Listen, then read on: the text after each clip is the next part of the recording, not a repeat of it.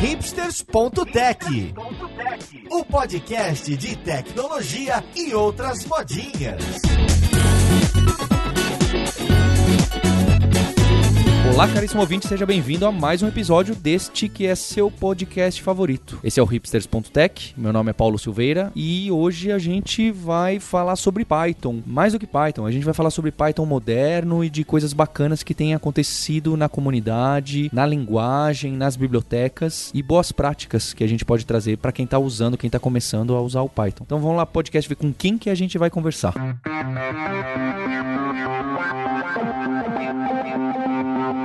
Thank you. E para essa conversa de hoje, a gente tem um convidado muito especial, não só um cara muito conhecido na comunidade Python brasileira e mundial, como um cara que faz muito pela comunidade de desenvolvedores e desenvolvedoras, que é o Luciano Ramalho, que é Principal Engineer na ThoughtWorks, aquela empresa muito bacana que quase ninguém no Brasil consegue pronunciar. Como você tá, Luciano? Eu tô bem, obrigado pelo convite. E junto com o Luciano, tô aqui com o Guilherme Silveira, que é um dos líderes de educação na Kaelo na Lura. Como você tá, Guilherme? Tudo bem, tô muito bem. E com Maurício Balboa Linhares, que eu não sei o quanto já colocou a mão em Python. Como você tá, Linhares? Opa, de Python eu só sei fazer o Hello World, eu não sei de mais nada. Esse daí ele quebrou no Python 3. Ixi, é, é.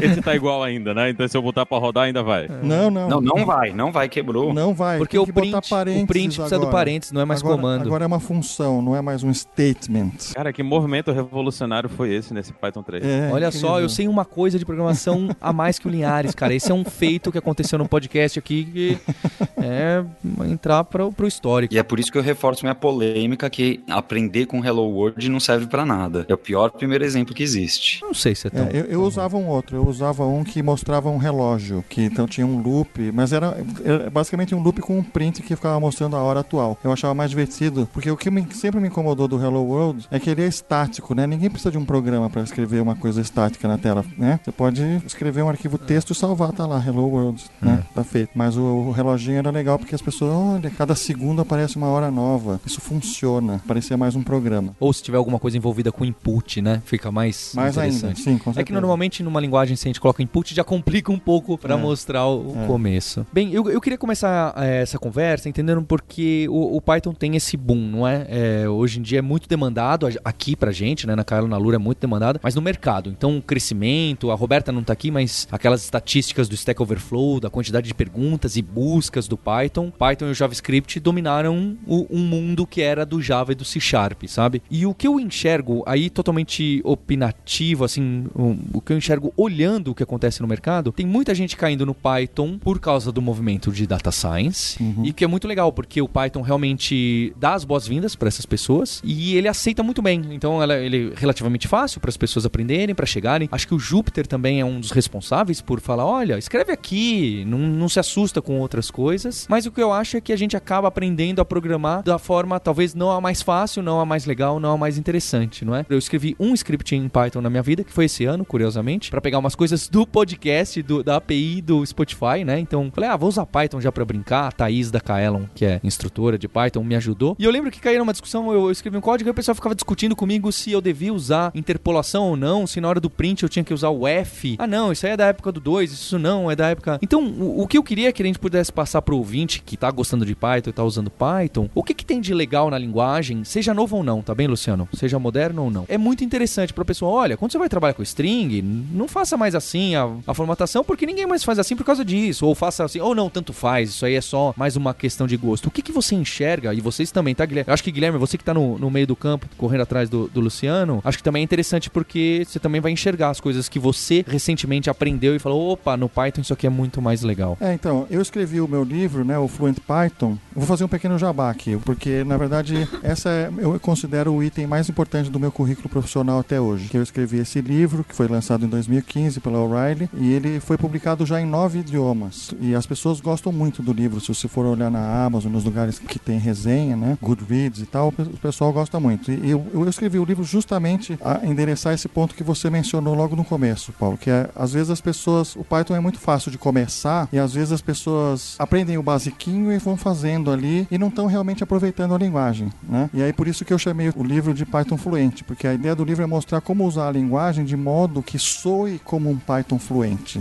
e não como um Python com sotaque de outra linguagem Isso, Entendeu? isso mesmo. né? Porque o Python é uma linguagem que eu considero assim, eu sou um cara que gosto muito de aprender linguagens de programação. Eu não parei no Python. Depois que eu aprendi Python, eu aprendi mais recentemente eu tenho estudado muito e gostado muito de, de Go e Elixir. Estou querendo estudar Dart o ano que vem para aprender Flutter. Então eu não, eu não tô parado no Python, eu estou sempre olhando para outras linguagens, mas eu acho que sem ser demasiadamente tendencioso, da minha opinião é que Python é uma linguagem muito bem desenhada e que tem muitas ideias brilhantes que às vezes as pessoas não encontram ou não, ou não aproveitam o suficiente, porque às vezes é uma ideia que tem ali, mas não tem na linguagem que a pessoa, da onde a pessoa veio. Perfeito. Né? Então, eu acho que, por exemplo, um exemplo disso, eu tenho falado bastante sobre esse tema ultimamente, né? É o fato de que em Python tem uma classe set na biblioteca padrão, mas é built-in, você não precisa nem importar, né? Que é uma classe que representa conjuntos. Ora, tem outras linguagens que têm conjuntos, mas eu fiz uma palestra sobre isso e na palestra eu fiz uma análise, porque eu estava tentando, eu tenho uma hipótese de que as pessoas que usam Python subutilizam os conjuntos. Você põe tudo em list e array. É, por que, que é ruim? Sub- Por, que, por que, que isso é ruim? Porque na verdade é o seguinte: eu até achei uma, uma frase que eu cito numa- na, na minha palestra que é assim: um, um- um lógico que eu esqueci o nome, um matemático lógico, escreveu assim: nenhuma área da matemática conseguiu até hoje resistir à formalização através de conjuntos. A teoria dos conjuntos é extremamente poderosa. E o que acontece é que quando você tem uma abstração de conjuntos poderosa na linguagem, isso resolve algoritmos de uma forma declarativa extremamente elegante. Sabe, por exemplo, você tem um card para você desenvolver de uma feature assim. Eu quero exibir na lateral do meu site de notícias todas as notícias mais recentes, exceto aquelas que já estão aparecendo no destaque principal, para não repetir, entendeu? Perfeito. Você pode implementar uma lógica para fazer isso com for ifs e tal, não sei o que, mas na verdade isso daí é uma subtração de conjunto, entendeu? Em Python você escreve A menos B, acabou-se, entendeu? Porque se o A é um set e o B é um set, A menos B significa subtração de conjuntos, tá? É, e não só isso, né? É. Os conjuntos, como vão estar bem desenhados com os hashes, essa operação é super rápida. Exatamente. Se você fizer os dois fors encadeados, você vai tomar um n quadrado na cabeça, provavelmente. Que é óbvio que hoje em dia, pro poder É. computacional nosso, tudo bem que não Sim. aplica muito, mas. Mas é que nesse caso que eu falei seria meia dúzia de itens, mas esses são milhões. Exato. né? Exatamente. E aí, por exemplo, eu fiquei pensando, né, por que, que será que eu observo, né? O Paulo estava comentando comigo, o que, que você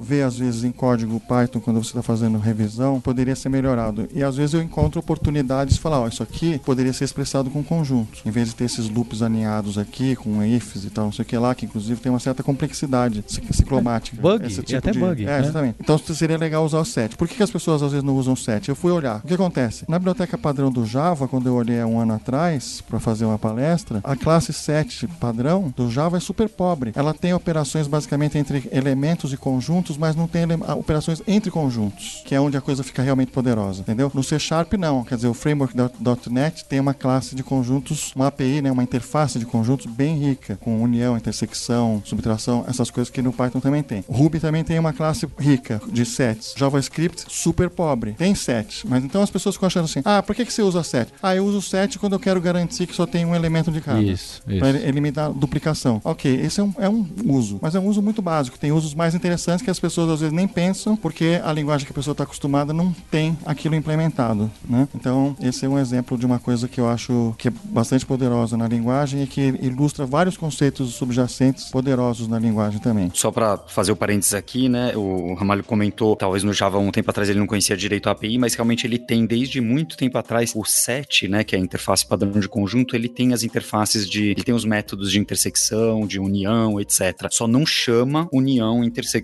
etc. Sabe? É chama péssimo, é retém, péssimo. é, chama retém, por exemplo, a intersecção. É verdade, E- e- agora eu me lembrei. É. É. verdade, quando eu pesquisei eu encontrei isso, que contains all. Só que é pior, assim, o all altera, altera o set em questão, ele não devolve um novo, É, ele é, modifica. Então é, é super. é realmente as pessoas não usam. As É. pessoas não usam. É, é, mas é verdade, Guilherme. Eu lembro desse dado que você falou. As operações não têm os nomes que a gente está acostumado com conjuntos. E também isso que você falou, Paulo. Ela, ela tem uma, um mindset muito orientado determinado objeto de fazer alteração em place. né? Exato. Mutável. Exatamente. E no Python, na verdade, tem, Tem os dois, as do- os dois tipos built-in, tem, os, tem o set e o frozen set. Bom, e para os dois, na verdade, tem a- as operações de infixas, que nem eu falei, né? Que, por exemplo, você pode usar o menos para fazer subtração, o eh, e comercial, por exemplo, para fazer intersecção, eh, mas elas- essas operações com o operador infixo sempre devolvem um novo set. Ótimo, né? ótimo. Mas tem métodos também, que daí altera o próprio, né? Aí, É, eu acho que essa, é, eu acho que é legal esse que você colocou de cara, porque pra mim acho que isso é muito importante, né? A API core de cada linguagem, eu acho que é, é essencial a gente ter um conhecimento mínimo, né? Do, olha, existe isso, dá pra fazer assim, já tá pronto e ele é mais rápido, melhor e não tem a complexidade que você vai adicionar o código e chance de ter bug e Uhum. etc. sim. Então acho que acho que essa é uma lição, inclusive, pra todas as linguagens que a gente tem que ficar atento pra não ficar reinventando. Essa reinvenção da roda da- das APIs cores da linguagem é um clássico, É, né? Todo mundo uhum. fazendo uns fors, É, aí o cara vai lá e troca, não, ó, é só chamar esse método. Fala, poxa. é, exatamente. Acho que não é à toa que na criação de curso que eu faço, né, que eu acompanho de várias linguagens que a gente cria, né? Ah, então criou todo o conjunto de cursos de Java, de linguagem API base, né? De Python, de C Sharp, de Clojure, não sei o que. Não é à toa que a gente sempre tem um curso que é de coleções, que é API de coleções, onde a gente vai mostrar Uhum. implementações variadas de listas, alguma coisa de conjunto, alguns tipos de variações de dicionários, que também no Python é super rico, Uhum. já no padrão, né, é rico. Sim. Uhum. E conjunto não é um, é um que tem que aparecer, sempre aparece e a gente sempre coloca, porque a pessoa tem que entender um pouco dessas diferenças, né? É muito do dia a dia as operações de conjuntos, né? Com certeza. Quando eu falei sobre coisas mais de baixo nível da linguagem que a implementação de conjuntos do Python ilustra, um é o aspecto do uso de hash table como estrutura de dados, né, que o Paulo mencionou, que é super eficiente. Na superfície é o uso de, de sobrecarga de operadores, né, que é uma coisa que, que dá muita expressividade também e que eu acho que é um dos motivos pelos quais os cientistas lá atrás é interessante entender por que, que o Python virou Queridinho. tá- queridinho de data science, né? De machine learning e tal. Na verdade, começou com pessoas que não estavam interessadas em inteligência artificial. Era, começou com cientistas, entendeu? Físicos, químicos, biólogos, etc e tal, que começaram a implementar todo um ecossistema que hoje em dia chama SciPy, né? É um ecossistema gigantesco de bibliotecas que muitas vezes a parte intensiva em CPU da biblioteca é escrita em, em, em C ou C++. No caso do SciPy tem inclusive partes que são desenvolvidas em Fortran, Ô, louco. só que é tudo transparente para o usuário do Python. Ele está lá programando alegrinho no mundo Python, ele nem sabe que ele está usando o poder do C++ e do Fortran para fazer coisas. E então esses caras começou, a- esses cientistas começaram a desenvolver essas bibliotecas para resolver problemas deles de, de, de aplicação de computação científica. E aí quando emergiu esse novo jeito de fazer inteligência artificial, que foi batizado de machine learning, né? Porque eu sou do tempo que eu vi a primeira emergência do termo inteligência artificial e vi a queda dele porque teve um monte de promessas que não foram cumpridas É. e virou palavrão inteligência artificial, É, né? demorou mais do que demorou mais do que a Daí, promessa. é, daí quando apareceu de novo, apareceu com esse outro nome de machine learning, porque o, o, o nome inteligência artificial estava queimado. Mas o machine learning acontece que o que precisa para fazer machine learning? Precisa álgebra linear, precisa de cálculo numérico, precisa de estatística, precisa de uma série de coisas que, olha, as bibliotecas já estão aí porque são as mesmas que os físicos usam, que é uma coisa linda, né? Porque no fundo, na base de tudo isso está a matemática, que é uma só, né? Então é isso que permitiu, né? Que o Python crescesse muito rápido dentro desse espaço aí de machine learning. Mas por que que os cientistas adotaram Python lá atrás? Por dois motivos, na minha opinião. É o fato de que, ou eu diria três até, na verdade. É o fato de que é uma linguagem fácil de começar. Segundo, é uma linguagem bastante expressiva, por exemplo, pelo fato de que ela tem sobrecarga de operadores, eu posso dizer que A mais B, se A e B são matrizes, isso aí é uma soma de matrizes. O terceiro fator é que é uma linguagem fácil de estender em C, ou melhor, tem uma C API que eles chamam, né, que não precisa só em C. Hoje em dia tem gente fazendo plugins para o Python em Rust, que é uma ótima linguagem de extensão também. Então, esses três fatores que tornaram a linguagem popular entre os cientistas lá atrás e criaram e possibilitaram, né, motivaram eles a criar essa infraestrutura que hoje o pessoal de data science está usando e evoluindo em cima, né? Eu achei curioso que o Luciano, quando a gente estava conversando sobre esse podcast, ele citou, né? Ah, e realmente tinha algumas dessas facilidades que o Python traz, que na época que eu programava bastante e estava apaixonado por linguagens, eu também não gostava de operator overload, né? Eu demonizava operator overload porque, ah, como que eu vou saber? A mais B, então eu tenho uma variável cavalo mais uma variável que é uma matriz e eu posso somá-los, ou poderia somá-los dependendo do caso. Poxa, eu leio aquilo não é tão legível, porque. Mas é porque realmente, na época do C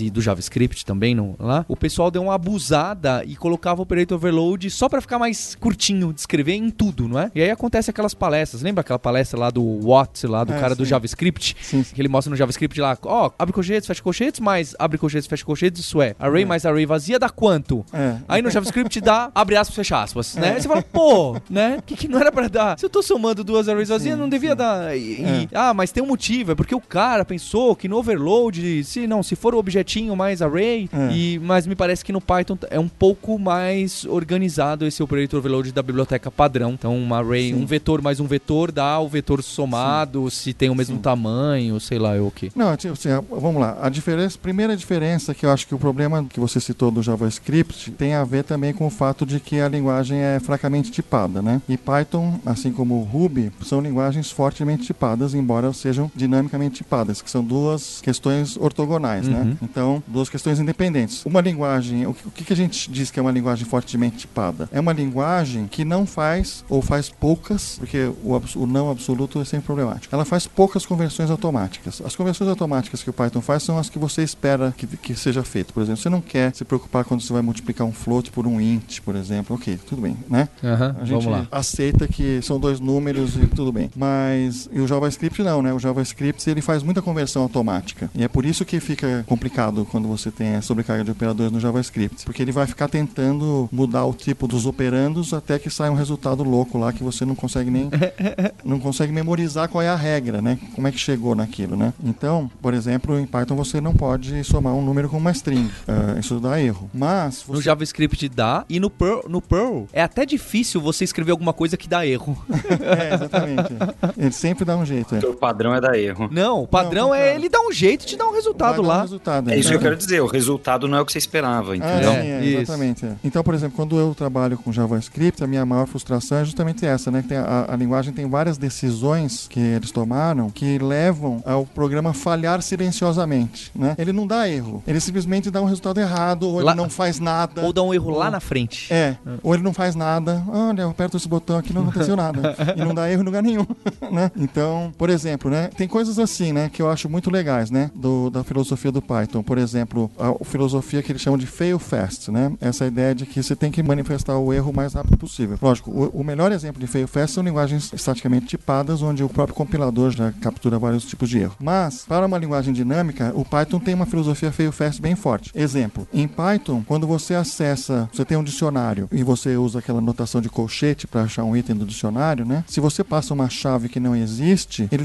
uma exceção. Que erro? Ele não dá zero ou undefined ou none. Ele dá erro, certo? Por quê? E aí é interessante. Ah, mas tem horas que é prático eu acessar um dicionário e se não tiver, tudo bem. Aí tem um outro Mas método. aí tem um método chamado get, que tem um parâmetro opcional onde você pode especificar o que é Que- que vai ser retornado caso não tenha. Porque uma hora é mais conveniente que seja uma string vazia, outra hora que seja um zero, outra hora que seja none, outra hora que seja uma string dizendo item não encontrado. Sei lá, Perfeito. entendeu?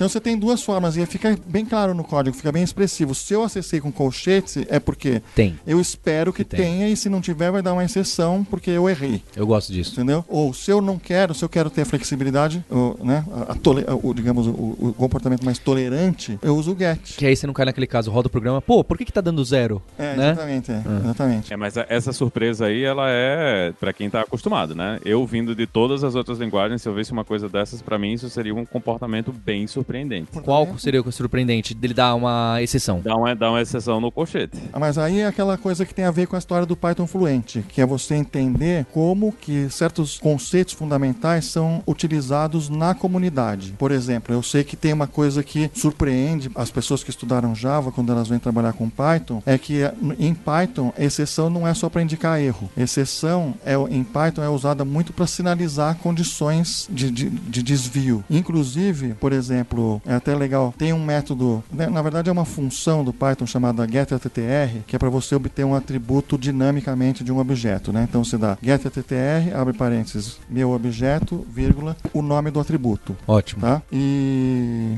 Desculpa, eu queria falar de uma outra função prima dessa. Primeiro, que é a hasEttr, que é tem o atributo, né? A hasEttr ela devolve true ou false. Para dizer, ah, esse objeto tem esse atributo com esse nome, tem um atributo com esse nome ou não tem um atributo com esse nome. hasEttr. Como que essa hasEttr implementada. É bem louco. Ela é implementada assim. Ela faz um get TTR e captura a exceção e devolve falso, se tiver, se não tiver. E eles explicam isso por causa de uma filosofia que é a filosofia, a filosofia que eles chamam de EAFP, que é uma sigla que significa It's easier to ask forgiveness than permission, que é mais, mais fácil pedir desculpa do que pedir permissão, né? Mas a ideia disso é, num programa multithread, isso é mais seguro. Eu não tô... Pode acontecer que antes, entre o momento que eu pergunto e o momento que eu acesso, muda alguma coisa. E se é baseado nesse mecanismo de exceção, você não tem esse problema. Isso não é exatamente um caso que vai gerar esse problema? Porque você testa em um lugar e... Não, não, porque você não testaria. A ideia é que você usa o GTTR e captura a exceção, entendeu? Ah, então você não usa o outro, o outro método. É, o RASTTR é, você usaria só se você for ver se tem para tomar uma decisão que não é acessar o atributo. Porque a prática fluente é você acessar o atributo e capturar a exceção caso aconteça uma exceção, entendeu? As pessoas escrevem código assim. Escrevem código assim. E tem outras coisas, tá? Quando fala de uh, programação com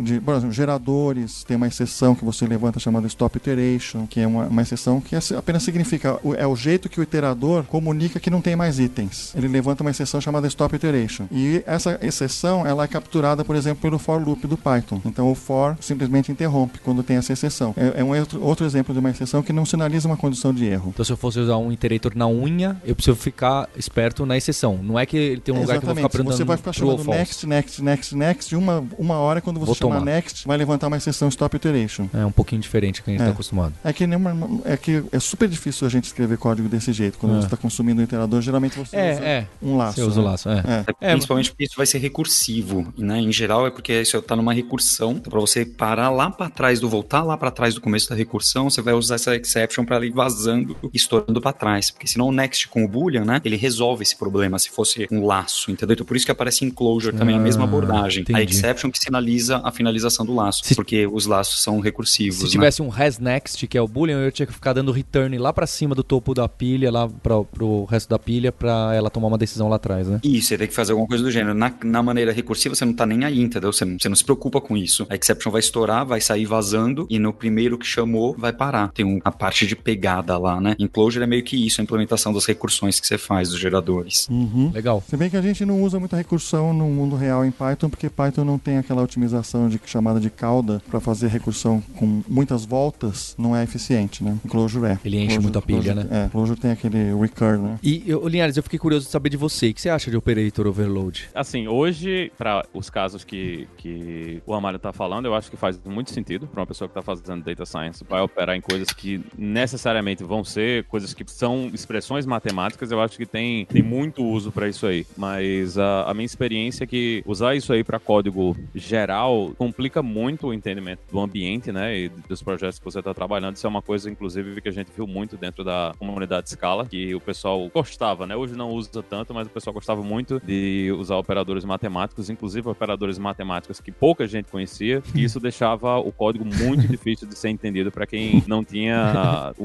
o, o conhecimento, né, do fundamental para aquilo ali. No geral, eram operações que você está fazendo, você está usando no dia a dia, você conhece por outros nomes, né, que no geral os nomes populares são mais conhecidos, mas que todos eles tinham operadores matemáticos que dava para utilizar, e isso complica muito o entendimento do código. Então, no geral, eu prefiro não usar o, essa coisa de operadores, a não ser que seja para um código que, é, que tem casos de uso bem específicos e que as pessoas que vão mexer naquilo ali, eles realmente entendem o que está acontecendo. Porque enquanto a gente está fazendo mais, está fazendo soma, subtração, multiplicação, está muito tranquilo. Mas quando você começa a trabalhar com categorias, e você começa a mexer com mônadas, e você começa a colocar operações em conjunto, e essas operações em conjunto, elas têm é, símbolos específicos na matemática para serem utilizados, o, o passo daí para você tem as operações básicas da matemática para operações em conjuntos usando operadores específicos de conjunto é bem grande e eu acho que complica muito mais do que ajuda o código. É, no, tô lembrando no C++ daquele monte de shift para esquerda e para direita.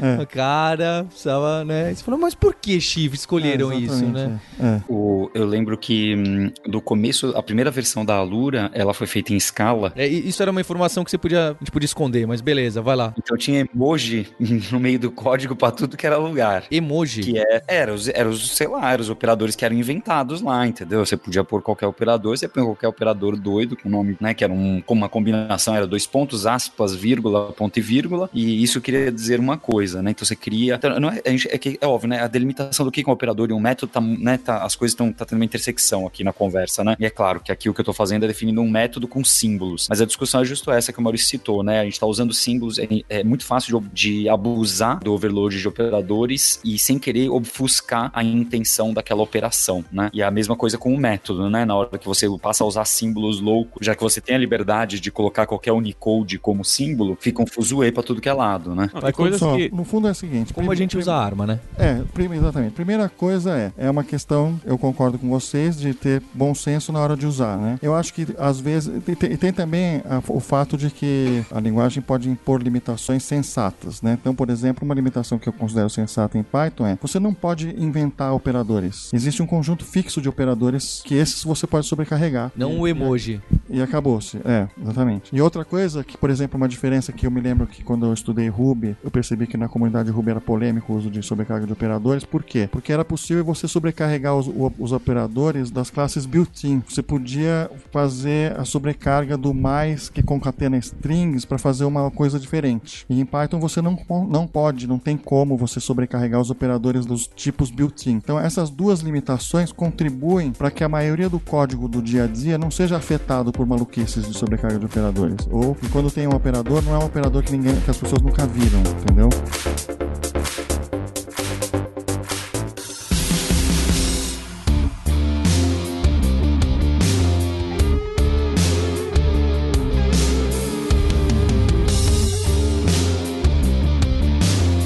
Queria comentar aqui um tweet, já tem um tempo do Ramalho, até que eu acho que eu fui num tweet que eu vi ou em algum grupo de discussão comentando sobre a experiência que você estava tendo até então com type hints em Python. Eu pessoalmente, né, venho de um background de linguagens compiladas, né, e, e tive a maior parte da experiência da minha vida foi com Java. Então, type hint para mim é uma coisa super querida, para não dizer mais além de type hint que também seria muito bem-vindo para mim na minha vida, em outras linguagens como Python. Aí queria saber também a sua opinião hoje em dia como que tá. Eu acho que já tem alguns meses que você tinha comentado. Eu sou uma pessoa que me reserva o direito, como qualquer pessoa inteligente, a mudar de ideia de vez em quando. Ótimo. Certo? Quando Ótimo. aparecem novas evidências, novos aprendizados, a gente tem que mudar de ideia. Então é assim, quando apareceu a história de Type Hints, eu posso, talvez eu surpreenda vocês, eu até achei que ia ser legal. Só que tem, às vezes, uma feature nova vira uma caixa de Pandora. E um indicador de que o sistema de Type Hints do Python é uma caixa de Pandora é a quantidade de PEPs, as Python Enhancement Proposals, né, que são os documentos onde as pessoas formalmente propõem e discutem as features novas da linguagem, né? Hoje tem cerca já já deve ter umas 10 ou 12 PEPs só sobre type hints. Algumas delas são dezenas de páginas de comprimento. Então, realmente, ah, ok, ah, nós temos type hints, ok. Ah, mas agora, mas aí tem generics. E aí, ah, co- covariância, contravariância. Ah, entendeu? E então a Coisa a- vai. a coisa vai longe, entendeu? Então é assim, uma coisa que quando eu critiquei publicamente isso, porque eu tava, por exemplo, teve um dia que eu tuitei citando uma frase super,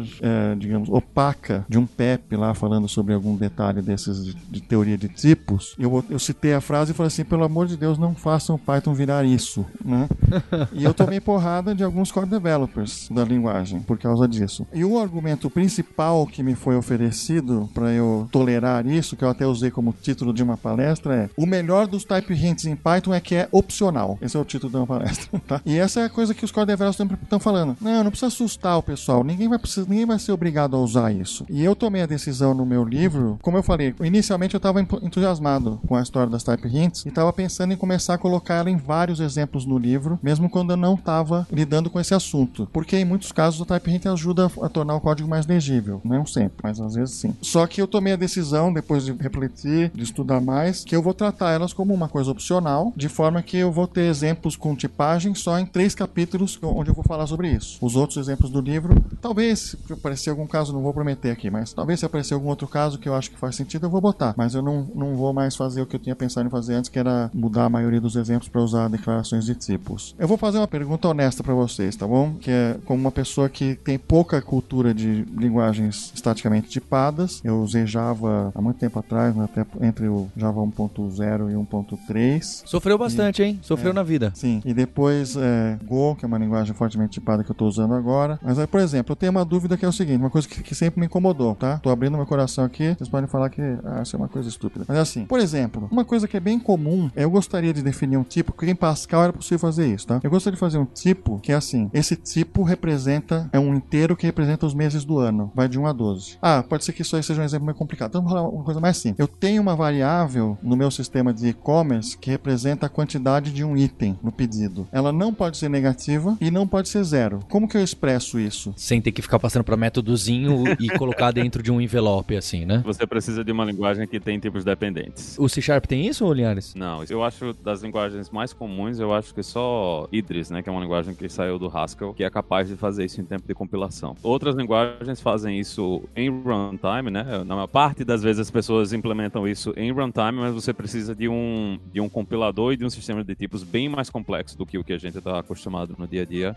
para definir esse tipo de coisa. Né? Então, um caso desses, como não é não é só o buraco quadrado que você tem que passar um quadrado dentro, tem várias tem regras extras, né? Você precisa de um sistema de tipos bem mais poderoso para definir e no geral as pessoas se chateiam quando tem que lidar com linguagens assim. É, eu queria comentar, existem algumas abordagens, né? Se a gente pensar em simplicidade e não depender de compilador ou algo do gênero mais complexo, né? Basta no seu construtor do seu tipo você fazer um if, né? Eu tô retomando isso de um comentário do Maurício numa discussão que a gente teve num, num, num podcast, acho que de Clojure, ou de programação funcional, eu não sei, acho que eu nem estava presente, na verdade, eu escutei.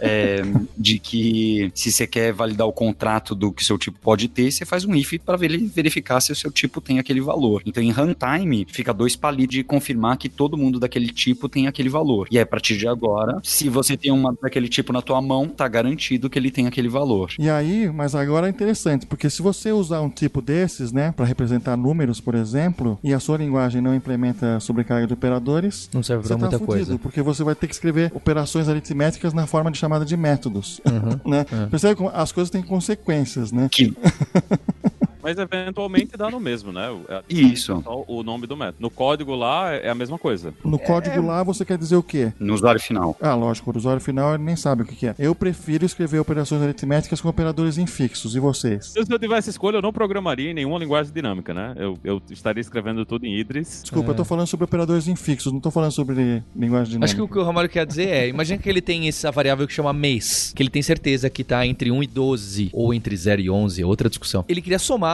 mais um mês e, e passar pra frente, ou ciclar. É. É, isso que, ele queria isso. Se vocês gostam ou não, é uma outra coisa também. Ele queria esse, esse nível de precisão numa linguagem fortemente estaticamente tipada. Você cria um método chamado adiciona. Tudo bem, Guilherme, ele não quer adiciona. Ele não quer Então, adiciona. é, não, ele não quer beleza, adiciona. eu sei. Qual é o problema de se adiciona? São seis caracteres a mais. Porque você quer somar um mês ao outro. Você quer somar os meses e saber o, onde... o problema é difícil de ilustrar falando num podcast, tá? Mas no meu livro eu tenho um exemplo, tá? De uma expressão de cálculo de juros compostos, escrita com operadores infixos e escrita com chamada de métodos. A, a versão com chamada de métodos não é só muito mais longa, ela é muito mais difícil de entender. A única outra notação que eu acho que concorre com operadores infixos para fazer esse tipo de coisa é a notação de essa expression do Lisp, que é, é bem interessante também, que você tem um- uma, uma função que pode ser um símbolo e daí você tem os operandos depois, né? Eu no meu tempo de calculadora HP Você já estava habituado. Viciei nessa história, só que na, na, na HP era, era notação reversa, né? São exemplos justo matemáticos, né? A gente está no exemplo de juros compostos e não o exemplo de procurar cinco elementos dentro de um. Quer dizer, que também é um exemplo matemático, matemático. de conjuntos. Eu, pessoalmente, acredito que no dia a dia do programador que está desenvolvendo infraestrutura, e eu quis dizer em, em usuário final como o programador ou programadora final que usa o que o código que a programadora ou programadora desenvolveu de infraestrutura, né? Então, o programador que desenvolve infraestrutura para os outros programadores, ele hum, não, eu pessoalmente não acredito que vai ser um super ganho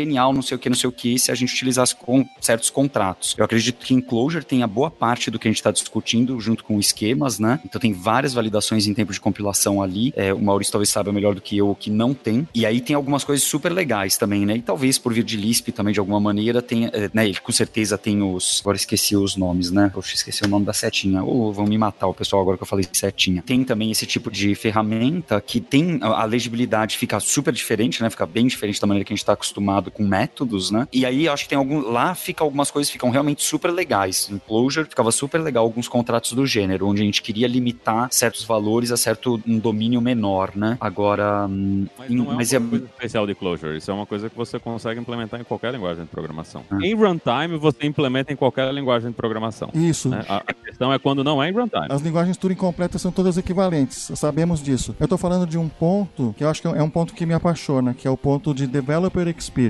Eu tenho curtido falar sobre esse assunto, né? Que é a usabilidade da linguagem para a pessoa que programa. E eu acho que, em muitos casos, você... Bom, tô- nós estamos sobrevalorizando demais esse assunto de sobrecarga de operadores, não é tão importante. Mas tá? é como um exemplo. Mas é- é como um um exemplo. exemplo. É. Não tem muita dúvida que certas construções que você pode escrever com, sobre, com operadores infixos ficam mais legíveis do que se você escrever a mesma coisa com chamadas de métodos e tal. Mas aí, é lógico que tudo é equivalente, é só uma questão de digitar mais caracteres, mas eu não acredito muito nesse tipo de argumento pelo fato de que tem essa questão da developer experience, entendeu? A pessoa pode se sentir, puxa, na outra linguagem eu consegui- conseguia fazer isso bem mais fácil, nessa aqui eu tenho que digitar tudo isso. Essa é uma sensação que eu tenho frequentemente quando eu estou trabalhando em Go, não só por falta de sobrecarga de operadores, que não é tão importante realmente fa- quanto falta todo o muita tempo coisa que a em gente Go. dedicou. É, é. É, exatamente. Mas eu, eu acho que um outro exemplo desse de linguagem de fluência e de, de dar poder, mas também não perder legibilidade, um exemplo que eu acho muito grande é o C Sharp versus o Java. Uhum, Então, quando sim. o C Sharp sai e pega um monte daquelas coisas do Java e, eles saem equivalentes, o C Sharp começa a, avançar a linguagem numa velocidade 10 vezes mais rápida que o Java. Sim. Legal, mas ao mesmo tempo as pessoas, eu também inclusive, criticava e falava, pô, operator overload, ah, agora uma nova API de, de collection só por causa do generics não ter erasure. Então começou a ter um monte de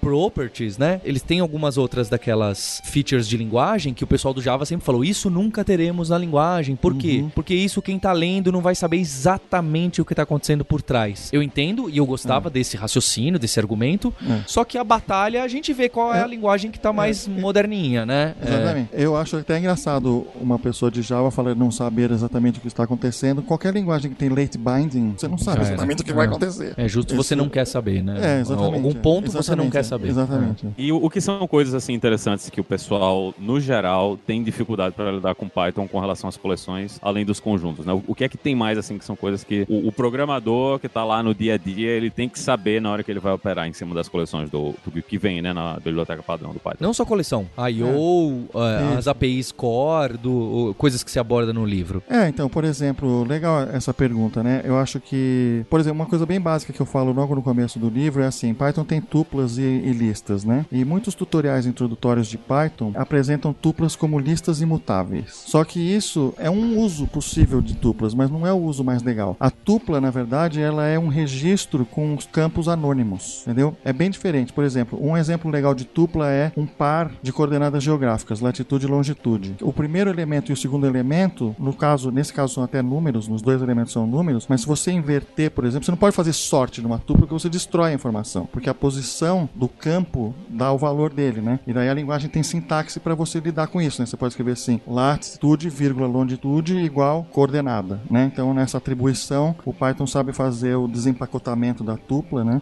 Ah, o primeiro elemento vai na latitude, o segundo elemento vai na, na longitude, né? Então, por exemplo, esse é um insight legal das pessoas terem, entenderem que as tuplas em Python, o uso mais expressivo de tuplas é você pensar nelas como registros com campos anônimos. Porque normalmente elas parecem como campos idênticos com. Não, não, não é que, na verdade, na API do Python, a maioria dos usos são desse jeito que eu falei. Só que quando as pessoas ensinam. Python, falam assim: ah, a Python, a li- tupla é uma lista imutável. Perdeu o foco. Você pode usar a tupla como uma lista imutável, mas o mais interessante é que ela representa um conjunto de valores, um, um- um registro mesmo, né, com campos. Então, por isso, o, o uso comum é você fazer uma função que devolve vários resultados, né? Então, na, na hora de receber o resultado da função, você pode atribuir n variáveis, onde n tem que ser igual. Ah, esse é um outro exemplo de fail fast. Por exemplo, em Python, se você escreve a, vírgula b igual a minha tupla, a minha tupla tem que ter exatamente Dois dois elementos. elementos. Não pode ter um, não pode ter três. Não pode ne- nenhum nem ter três, senão vai levantar uma exceção. Tem um monte de linguagem que faz mal mágica aí, né? Tem, tem um monte de linguagem que faz o quê? Por exemplo, tem um monte de linguagem que se tiver elementos a mais, eles serão silenciosamente ignorados, e se tiver elementos a menos, ele vai atribuir none, ou undefined, ou sei lá o que, nas suas variáveis. E essas coisas são o tipo de coisa que pode introduzir bugs. Só pega depois. Mas, assim como no caso do acesso ao dicionário que eu mencionei antes, que tem a anotação com colchetes e com get, o Python também permite que você faça essa atribuição se você quiser. Se você tiver uma tupla que você não sabe exatamente quantos elementos tem, você tem jeitos de fazer. Um deles é que você pode botar uma variável do lado esquerdo, um asterisco na frente. E aí ela vai capturar todo o excesso automaticamente. Entendeu? Então eu posso bater, eu posso botar A, B, C asterisco, dupla do outro lado Pode pode, ter ter, dois ou três. mais. Se tiver mais, vão ser atribuídos ao C, senão o C vai ser uma, Ah. o C vai ser uma tupla, só que ela pode ser uma tupla vazia ou com N elementos, Ah, que é o entendi. resto, entendeu? E para você lidar com o caso oposto, que é eu não quero ter o, o mais, pode ser que a tupla tenha Menos. Pode ser que o É. cara que vem aí tenha menos. É, o caso do menos. Ah, o caso do menos não tem uma boa solução pro caso do menos. O que, que você está programando em Python, Guilherme? Eu tava procurando. Agora, ultimamente, tava fazendo algumas coisas de web bem simples, mas baixo nível, de protocolo. Ah, é? E antes eu tava fazendo coisas de data science e machine learning. E essas coisas de protocolo de baixo nível, você não achou uma biblioteca que resolve para você? É, Não, resolve, mas eu que queria estar fazendo. Eu que queria estar mexendo na mão mesmo. Era. Entendi, entendi. Porque senão tem, com certeza, não tenho dúvida nenhuma. Então, não só tem, como sei que tem, né? Essa questão é legal do desempacotamento, né? No Clojure também aparece. E aí tem essa discussão, né? De você usar uma lista de forma posicional lá, tá? Você pode usar uma lista de forma posicional, que seria a tupla, né? Do Python. E tem uma discussão, o pessoal acaba vendo, o pessoal que eu converso e conheço, acaba usando, na verdade, nessas situações, ao invés de usar o posicional, eles vão pro mapa mesmo, que é justo o que você citou, né? Então ele acaba sendo um registro posicional sem nomes, né? Então o que eles fazem do lado de lá é eles enfiam nomes. Em vez do que utilizar sem nome nessas situações, então, ah, eu tenho um método que tem que retornar dois ou três valores. Em vez do que retornar dois ou três valores posicionais, eu retorno um, um dicionário, um mapa, lá é mapa. E aí tem um problema óbvio que já tá encaixadinho com uma coisa que o Ramalho foi citando, que é, mas e aí, né?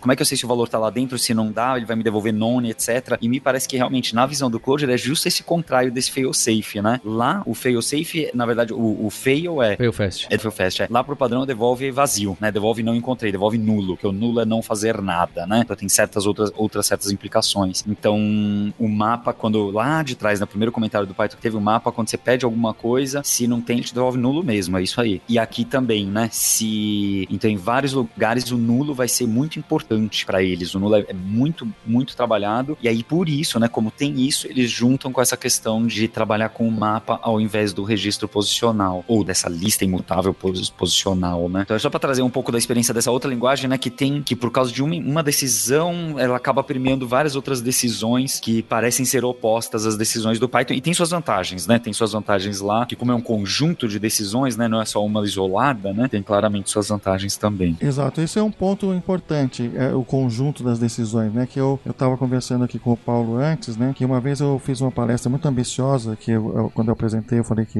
ia demorar mais 10 anos para ficar pronta, mas era para tentar discutir estética e linguagens de programação, né? E eu acho que uma das coisas legais de um design que a gente admira é quando ele é coerente, né? Onde você percebe que todos as- os elementos daquele design têm a ver, então é um conjunto harmonioso. Algo foi pensado. É, exatamente, né? Não é só uma agregação de coisas que foram aparecendo, né? Eu sou apaixonado por Python porque eu acho que é uma linguagem que tem um design muito forte. E é uma das coisas que eu tento passar no meu livro, é explicar para as pessoas alguns princípios fundamentais que, oh, então é por isso que esse negócio é assim e é por isso que é sempre assim, ou quase sempre assim na linguagem, entendeu? Porque tem um princípio fundamental por trás, né? E no caso de programação concorrente, né? O que é que são os erros comuns que o pessoal faz quando está utilizando isso aí no Python e, e o que são a, a- base, o que é a base da programação concorrente no Python e como é que as pessoas deveriam usar essas coisas? Então, o lance da programação concorrente em Python, vou contar uma coisa. Eu fui convidado para apresentar um keynote na PyCon China esse ano. Fui lá para Xangai, foi muito legal, foi uma grande honra para mim. Foi meu primeiro keynote de Python. Eu fiquei pensando sobre o que eu ia falar, né? Porque um keynote não tem tema, né? Você pode falar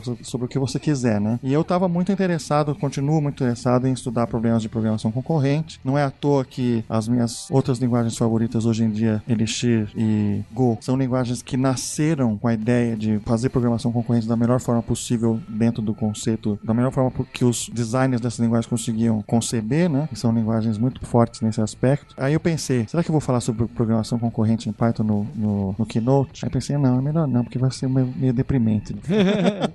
Keynote tem que ser uma coisa que eleva e tal, né? É. Então eu acabei fazendo um keynote que depois eu repeti aqui na Python Brasil com melhorias, chamado A Beleza do Python, onde eu falo sobre as coisas da estética do Python que eu acho bonitas, né? As Decisões elegantes. Mas o problema da, da programação concorrente em Python é que Python, assim como Ruby, JavaScript, é monothread e monocore. Quer dizer, você pode iniciar várias threads. Em, em, em JavaScript nem tem notação para você ter threads. Mas em, em Ruby e Python, você pode ter várias threads. Só que só uma vai rodar de cada vez. Porque existe, no caso do Python, chamada de GIL, né? GIL, Global Interpreter Lock, né? Tem uma trava global. Quando o interpretador de bytecode está executando código Python, ele não deixa uma outra thread executar ao mesmo tempo. Para fazer programação de rede, para fazer I/O, isso não é problemático, porque todas as chamadas de sistema, né, quando o Python chama o sistema operacional para fazer I/O de rede, essas chamadas liberam essa GIL. Então você pode ter, funciona super bem, você ter um monte de threads fazendo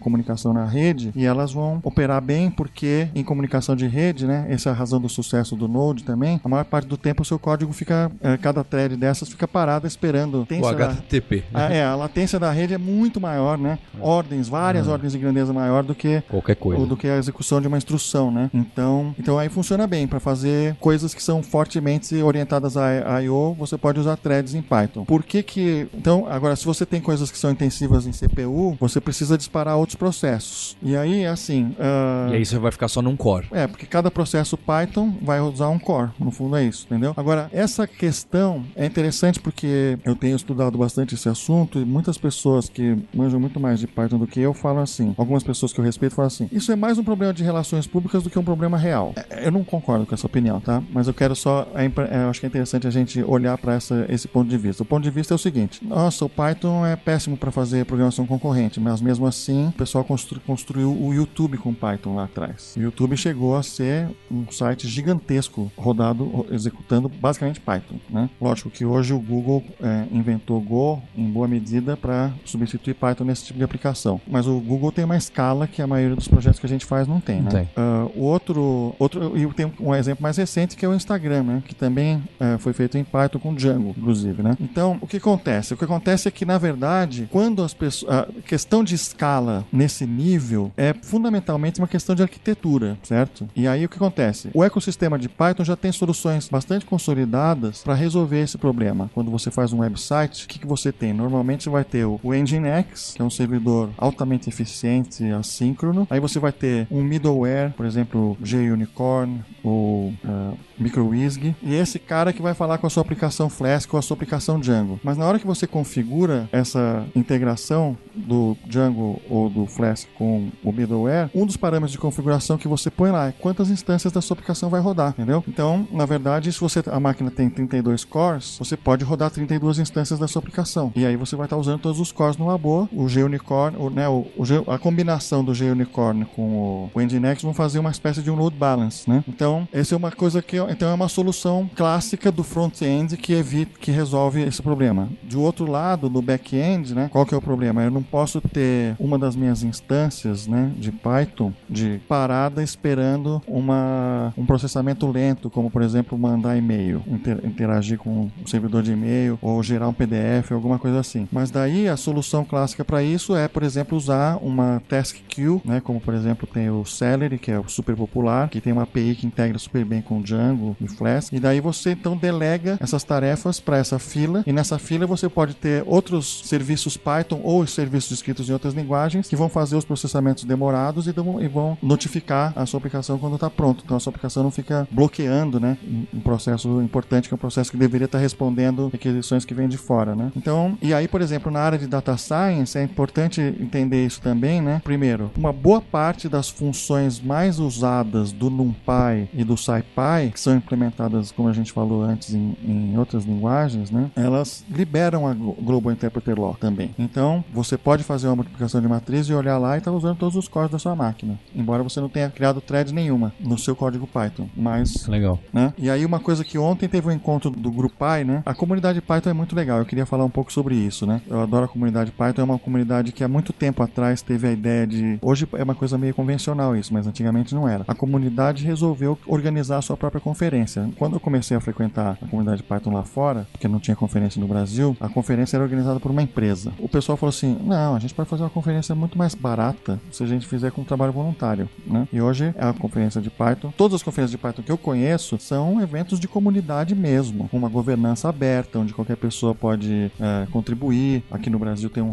cada, cada ano a conferência nacional é num lugar diferente, com um time diferente organizando e tal. E tem a Associação Python Brasil por trás, né? Que precisa existir para ter um CNPJ, para emitir nota, para receber Patrocínio. patrocínio, essas coisas, né? Mas o evento é organizado pela comunidade, né? Então teve, por exemplo, um evento, tem eventos regionais, tem muitos eventos regionais, meetups e tal, né? E ontem teve o evento do GroupPy, que é o grupo de usuários de Python de São Paulo, que já acho que comemorou 12 anos recentemente. Uma pessoa mostrou o Dask. Dask é legal mencionar, porque como o Python é muito popular para data science, eu recomendo que todo mundo veja. Inclusive, vê se você acha um vídeo que demonstra a interface do Dask. O Dask, basicamente, um sistema que implementa boa parte da API do NumPy e do Pandas e até do Scikit-learn, só que ele faz isso de um jeito que você pode distribuir o processamento entre vários nós. Não forma... só vários cores do mesmo Não micro. só vários cores da mesma máquina, mas vários nós. E é super impressionante porque ele também tem comandos que quando você usa dentro do Jupyter, ele mostra gráficos que mostram o que está acontecendo, entendeu? Então você manda um processamento pesado e aí você eh, abre, abre esse gráfico e o gráfico dinamicamente vai mostrando assim uma árvore, o seu nó central que foi delegando e tal, para outros nós, né? Sabe, um fan out, fan in, aquele padrão, né? E map reduce, né? Então várias, você tem várias colunas, né? Que são as várias operações de map distribuídas. Você pode ter terabytes, entendeu? Porque ele vai distribuir esse um pedaço do data frame para cada nó e aí eles, cada nó desses vai fazer o map de uma parte que passa para outra, que passa para outra e daí tem os, os reduces no final, né? E tudo isso aparece com quadradinhos coloridos que indicam os nós que estão processando, os nós que estão é, esperando resultados e tal, né? Então eu fiquei muito impressionado. Eu vi ontem, eu já tinha ouvido falar do Desk, já tinha ouvido falar bem, mas eu não tinha visto uma demonstração ao vivo que me, deixou, me que caiu o queixo mesmo, sabe? Parece que tá endereçado, né? Tudo que é de, de multithread para tentar fazer concorrente, dadas as restrições que é, tem. Eu gostaria de ver uma solução melhor na, no núcleo da linguagem e tem uma promessa que ainda está muito no começo. Python 4, não? Talvez. Eita. Ah, uma coisa que eu preciso falar sobre Python 3, já que você falou Python 4 e até falou eita, porque realmente é engraçado. Foi traumática para a comunidade a migração para Python 3. Não vamos e, e, vai continuar sendo traumática porque o End of Life vai acontecer agora em janeiro e vai ter muito projeto em Python 2 rodando por aí. E demorou 10 anos a transição. Mas essa não é o histórico do Python. Eu comecei a usar Python no Python 1.5. Quando veio, depois veio 1.6, depois veio 2.0. Foi super suave. A grande maioria dos programas simplesmente continuaram funcionando. Essa foi a primeira vez que eles tomaram uma decisão de quebrar a compatibilidade com o passado para resolver alguns problemas essenciais, como por exemplo o suporte melhor a Unicode. Foi esse trauma todo e a, com a comunidade está bem traumatizada. Então eu tenho, eu aposto uma caixa de vinho que a transição do 3 para o 4 vai ser muito mais suave. Porque a comunidade está traumatizada e o Python 4 vai ser só, ah, vamos reunir umas features aqui e tal, mas não vai, não vai quebrar quase nada. Existe uma feature meio dormente dentro da implementação do interpretador CPython. Aliás, esse é um ponto que é legal de falar, né? Porque a limitação de threads com a GUI, ela não é uma coisa da linguagem, ela é uma questão da implementação em C, chamada que o pessoal chama de CPython, que a maioria das pessoas usam. Também é uma limitação do PyPy, que é o Python em Python, que é um outro projeto muito interessante. Mas não é uma limitação do Jython, que é o Python implementado em Java, porque ele usa o garbage collector, a questão do, do GUI tem a ver com as contagens do, do pro garbage collector, né? E como o Jython usa o garbage collector do Java, que é muito mais sofisticado, ele não tem esse problema. Mas o que o pessoal descobriu que tem uma feature meio dormente, pouco utilizada na implementação interna do interpretador, que chama subinterpretadores, que hoje é uma, uma feature que só é possível usar se você escrever código em C para alavancar isso. E por exemplo, o, o mod Python, não, mod WSGI, que é o middleware que integra Python com Apache, usa isso. Mas qual é a ideia? É um jeito de você, a partir de um processo Python, disparar um outro interpretador que roda dentro do mesmo processo do sistema operacional, mas que tem uma certa separação. E isso vai possibilitar você usar os vários núcleos da máquina. Só que ainda é uma coisa meio embrionária, mas a, o que rolou é que foi aprovado um PEP para que no Python 3.9, pela primeira vez, vai ter uma API Python para você usar essa feature. Mas como tem o problema de que os, os interpretadores têm que ser isolados, por causa do problema da contagem de, de ocorrências dos objetos para garbage collection, é, é, muito bizarro, porque aí você vê que tem um longo caminho pela frente. Né? Mas hoje, o jeito de você, de acordo com a PEP, de você passar uma função Python para ser executada por outro subinterpretador é, você tem que passar o código fonte dela na forma de uma string, porque é um jeito de porque se você forçar uma função, mesmo como uma função é um objeto complexo que pode ter um monte de penduricários nela, aí vai estar tá vazando esse isolamento entre os processos, entre os subinterpretadores, entendeu? Então você tem que passar uma string. referência. Então, é, exatamente. Então você tem que passar uma string. Então é uma coisa que tem uma usabilidade bem baixa, né? Mas colocando isso na mão da comunidade Python mais ampla, as pessoas vão começar a desenvolver abstrações aí em cima disso, então não sei o que lá, e vai ser interessante. Vamos ver se isso vai dar frutos.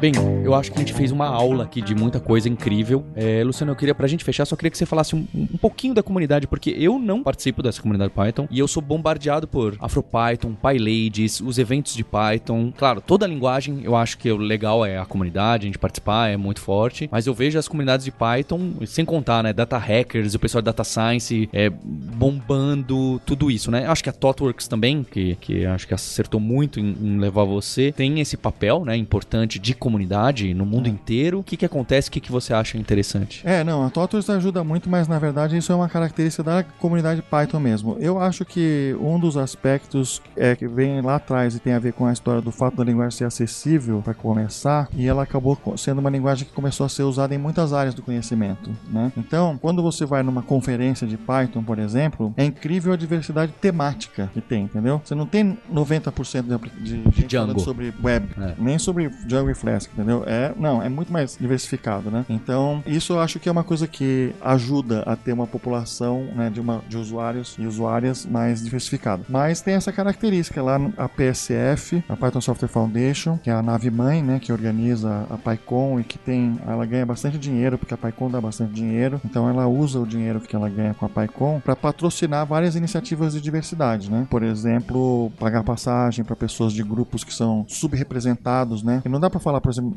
minoria. Negro no Brasil não é minoria, é um grupo subrepresentado na área de TI. Esse é outro problema, né? A gente tem poucas pessoas negras na área de TI, mas só que tem uma maioria da população que é negra. Esses grupos subrepresentados na comunidade têm bastante apoio da própria PSF, né? Legal. Aqui no Brasil também estou muito orgulhoso da história do AfroPython. Eu não, ajudei a criar o AfroPython. Eu falo que eu tenho orgulho porque é um colega meu, o, o- o Felipe, que criou essa iniciativa e que é um super sucesso. E agora, recentemente, ele ganhou o prêmio mais prestigioso de comunidade da, da PSF. Não sabia disso. É o, é o Community Award, que é um prêmio que eles dão para dar reconhecimento para essas pessoas, até como uma forma. O prêmio, esse prêmio não é um prêmio que tem dinheiro, mas é um prêmio que o fato da pessoa ganhar esse prêmio vai dar, vai abrir portas para a pessoa, né? Então, gente- aqui no Brasil a gente tem o, o Mazanori, que é um professor incrível de Python, que tem sempre, que ele se interessou por esse assunto de ensinar Python para pessoas de humanas e aí enveredou para a área do jornalismo. E ele já deu aula para centenas ou talvez mais de mil, não sei lá quantas pessoas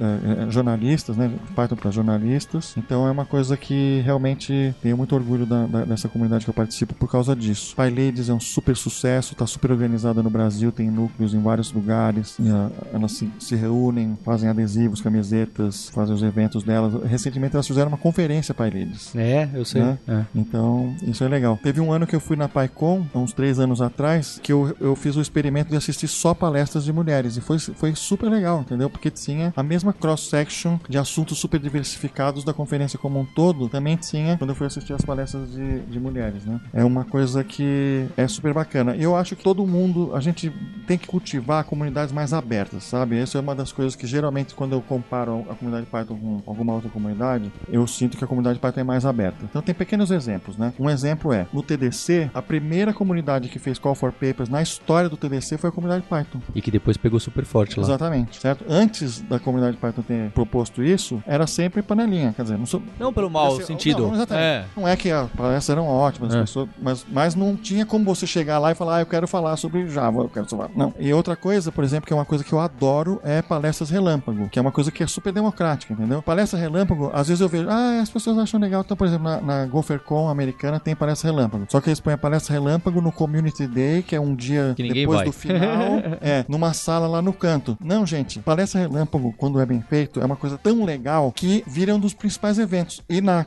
na, na PyCon, assim como na Python Brasil, a gente faz palestra relâmpago na sala principal dos keynotes, aquele salão que junta tudo, num horário nobre, e todo dia tem, entendeu? Se a conferência tem três dias, tem três slots Legal. de palestra relâmpago. Mas qual que é o segredo para fazer palestra relâmpago funcionar legal? Tem que fazer como se fosse um, um game show, como se fosse um programa de calouros. É assim, primeiro, tem que ter um timer que o palestrante e a plateia possam ver. É super importante que o palestrante veja também para ele poder usar bem o tempo dele, que só tem cinco minutos, certo? O palestrante e a plateia tem que ver. E você, na hora de organizar, você instrui assim. Pessoal, é assim, ó. Aqui a gente palestra de cinco minutos, tá? Quando o timer zerar, a gente bate palma. Não interessa se tá no meio da frase. se tá tocando um vídeo, vai ter que dar stop, entendeu? Porque aí vai É, ter outra pra. E aí é muito legal, porque sabe o que acontece? Parece uma coisa boba, né? Mas uma das primeiras vezes que a gente fez palestra relâmpago aqui no Brasil, a gente já tinha visto nos Estados Unidos, e a gente fez aqui no Brasil, foi no FISI. Também foi uma outra pioneirismo da comunidade Python. A gente inscreveu uma, palé uma proposta de palestra no FISD que era palestra relâmpago, entendeu? Não, ia ter, não tinha nem o nome dos palestrantes, porque palestra relâmpago do jeito mais legal eu acho que tem que ser inscrição no dia, pra ser uma coisa mais espontânea. E aí era o seguinte, não tinha o controle rigoroso do tempo. Aí a primeira pessoa falou seis minutos, a segunda falou sete, aí a terceira falou nove. não aí como é que você vai interromper a terceira? Se você já deu. Então, pra ser legal, é interrompe na hora, bate palma todo mundo, é super legal, entendeu? E é muito legal, porque quando você vê na prática, a maioria não chega, não deixa acontecer isso, entendeu? Tem algumas pessoas que têm prazer de terminar a mensagem no último segundo. entendeu? Isso aí, então, são pequenas coisas assim que dão abertura para novas pessoas aparecerem na comunidade, mostrarem o seu trabalho, mostrarem suas ideias, né? Eu acho que isso é super legal. Bem, eu queria agradecer muito o Luciano Ramalho. Vou deixar os links do todo o trabalho do Luciano, especialmente do desse livro, que foi um marco para não só para a comunidade brasileira de Python, e mostrar que não é só ThoughtWorks que é difícil de falar, sabia, Luciano? Eu gravei um vídeo, a gente tem um canal lá no, na- no canal no YouTube da Lura, que a gente faz uns hipsters.tube, e a gente gravou um que é o que é Python. A gente faz vídeos curtinhos, 10 minutos, para explicar bem básico, né? Tem de data science e tal. Então fica aqui o recado quem tá ouvindo, assista lá, tem você provavelmente que tá ouvindo conhece bem Python, mas tem lá o que é Python. E lá a gente fala do ecossistema, e fala do Django, fala do Flask, e a gente deixa lá, tem um pessoal que edita vídeo de fora da Carla da Lura que faz esse do YouTube, e eles vão colocando quando a gente vai mencionando as coisas, vão aparecendo no topo, né? E na hora que a gente falou Django, o pessoal colocou um jungle. Sim, tem uma sim. selva aparecendo. só. o que a gente recebeu de porrada no Twitter por causa do símbolo do Django ser uma, uma floresta, não tá Só. escrito. Só. Então ficou como easter egg. Outra história assim é que uma, hoje a Microsoft leva o open source a sério, e tem muitos pythonistas importantes trabalhando lá, e o Visual Studio Code suporta super bem Python, mas há anos atrás eles publicaram um anúncio numa revista de grande circulação aqui no Brasil, Cloud, bem no começo lá, tinha várias linguagens numa nuvem assim, e Python estava escrito com PH. Ah, fantástico. Sabe? É o famoso Python. Exatamente. É. tá vendo, ó? O pessoal fica reclamando de mim, até os grandes erram. O que que tem? Faz, faz parte. É, isso aí. E, e deixar também o recado que a gente tem na, na Kaelo e na Lura, a gente tá pegando muito sério os cursos de Python, que é uma grande demanda que tem. Deixar o cupom de desconto de 100 reais lá na lura.com.br barra promoção barra hipsters.tech. E o Guilherme, que inclusive coordena os de Data Science Machine Learning, tem gostado muito do Python. E queria agradecer ao Linhares, Guilherme. Obrigado, pessoal. Muito obrigado pelo convite. Fica o convite pra você, ouvinte, agradecer o seu download, o convite pra gente se encontrar na próxima terça-feira. Hipsters, abraços. Tchau.